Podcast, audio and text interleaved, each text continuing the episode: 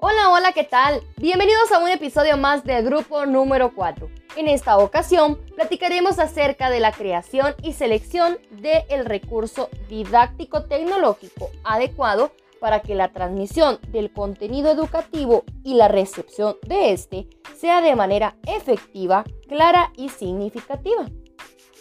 Recordemos que conforme el tiempo va pasando, la red se actualiza y con ello surgen las nuevas tendencias tecnológicas que permiten y facilitan la comunicación entre personas con el uso de medios digitales. Estas están siendo utilizadas con mayor frecuencia a raíz de la pandemia COVID-19, que hizo un giro tanto en el ámbito de la comunicación, en el trabajo y en la educación. Debemos de tomar en cuenta que un panorama actualizado de las herramientas de enseñanza-aprendizaje debe tener como objetivo primordial la conceptualización de los materiales visuales y auditivos, que permitan ser readaptados a cada una de las características de las generaciones y de los participantes del sistema. Es por tal razón que debemos de tomar en cuenta que así como existen normas de comunicación de manera presencial, de esta misma forma se establecen reglas para poder realizar y utilizar el medio tecnológico. Puestas las reglas sobre la mesa, la comunicación será más efectiva y se evitará una mala transmisión de mensajes, de instrucciones o de algún otro contenido que se pretenda brindar. Para poder aprender un poco más de esto, tenemos intervenciones de personas especializadas en el tema, esperando que cada una de ellas quede con un aprendizaje nuevo en nuestros escuchas. Continuamos.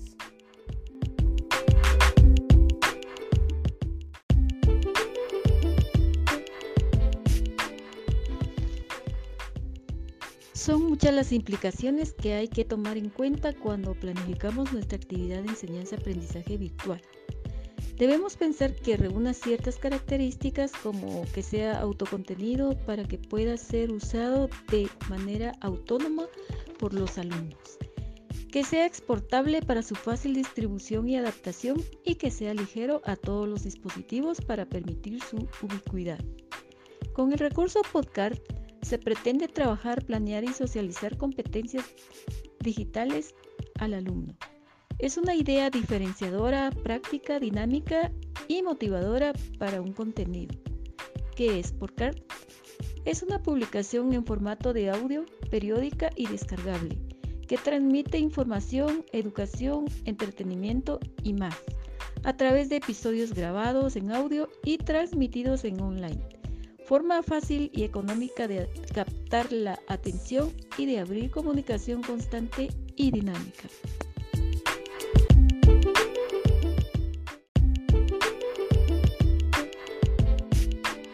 Continuando con el tema, me corresponde hablarles sobre los podcasts que forman parte de la web 2.0. Tienen una variedad de funciones en esta ocasión nos enfocaremos a definirlo como un archivo digital de audio vinculado a la Internet.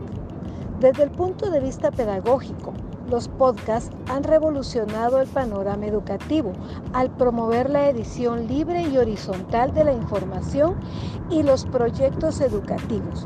Otra función pedagógica es organizar redes virtuales de intercambio de información que promueven la mejora del proceso de enseñanza-aprendizaje.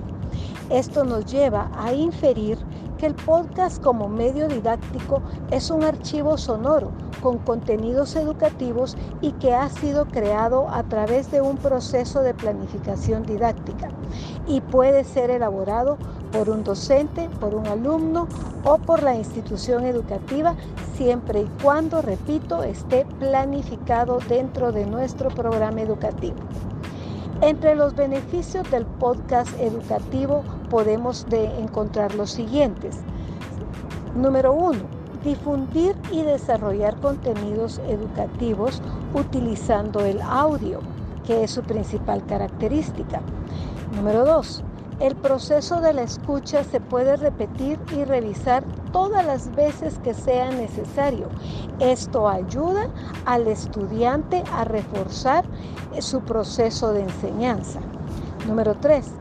Promueve el conocimiento libre y la fácil adaptación de los recursos educativos a diversos contextos.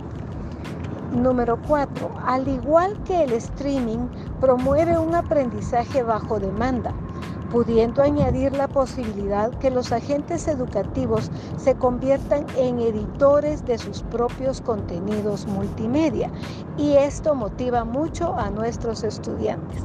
Por último, pero no menos importante, el podcast es una herramienta muy flexible para la educación porque nos permite elaborar guiones adaptados a nuestra realidad educativa.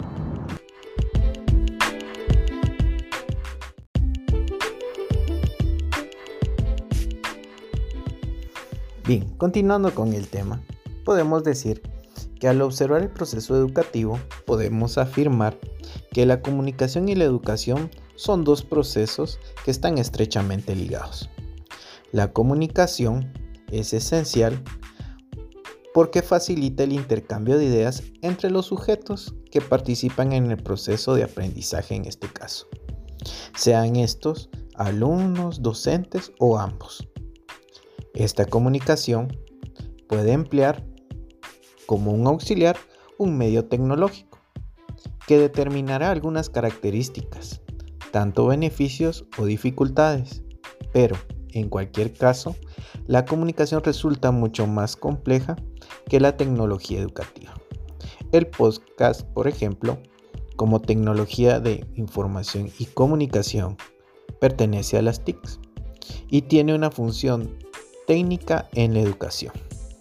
Por lo tanto, tiene varias fases cuando uno está creando un podcast. Podemos mencionar la fase de planeación, que en esta vamos a determinar las necesidades que tiene el auditorio al cual nos vamos a dirigir. Y en este momento se plantean los objetivos de aprendizaje que se van a necesitar. Tenemos la fase de análisis, que es la selección de contenidos, y vamos a evaluar también el perfil del oyente o destinatario. Esto nos servirá para seleccionar de una mejor manera el prototipo de podcast que se podríamos utilizar. En la fase de diseño vamos a elaborar un bosquejo, o sea, un guion, que nos va a guiar en todo momento para, para ir desarrollando todo el tema vamos a estructurar el contenido del podcast educativo en esta fase. En la fase de desarrollo, vamos a evaluar todo lo que necesitamos para realizar la grabación. Vamos a preparar la voz tanto de la persona que va a estar desarrollando el tema, como también todo el equipo que vamos a necesitar, en este caso micrófonos, computadoras y programas. Además, como complemento podemos tener una musicalización si fuera necesaria. Y por último, la etapa de evaluación, que aunque sea la última etapa, no deja de ser muy importante, porque en este caso vamos a evaluar la técnica que se utilizó y además se evaluarán los resultados, o sea, también la didáctica de la actividad.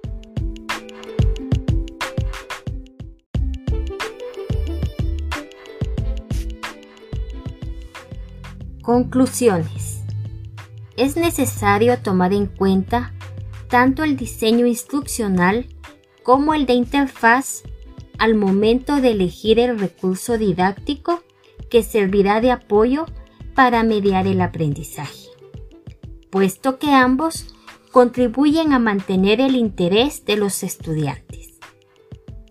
Es conveniente atender a la diversidad que tenemos en nuestros salones de clase por ello, esta debe darse también al momento de elegir entre los distintos recursos didácticos que se tienen a disposición, para que se pueda cumplir la función de guiar los aprendizajes. El podcast es un excelente recurso didáctico para compartir información que permite orientar los conocimientos de nuestros estudiantes a través de audios que pueden ser escuchados las veces que sea necesario en cualquier espacio, momento y dispositivo. Bueno, estimados estudiantes, por favor, se solicita que dentro de sus trabajos ustedes únicamente eh, coloquen las respuestas de los enunciados, más no escriban el enunciado. Por ejemplo, si la instrucción 1 dice realice un mapa conceptual, no copie eso, sino solo ponga el número y ya, va.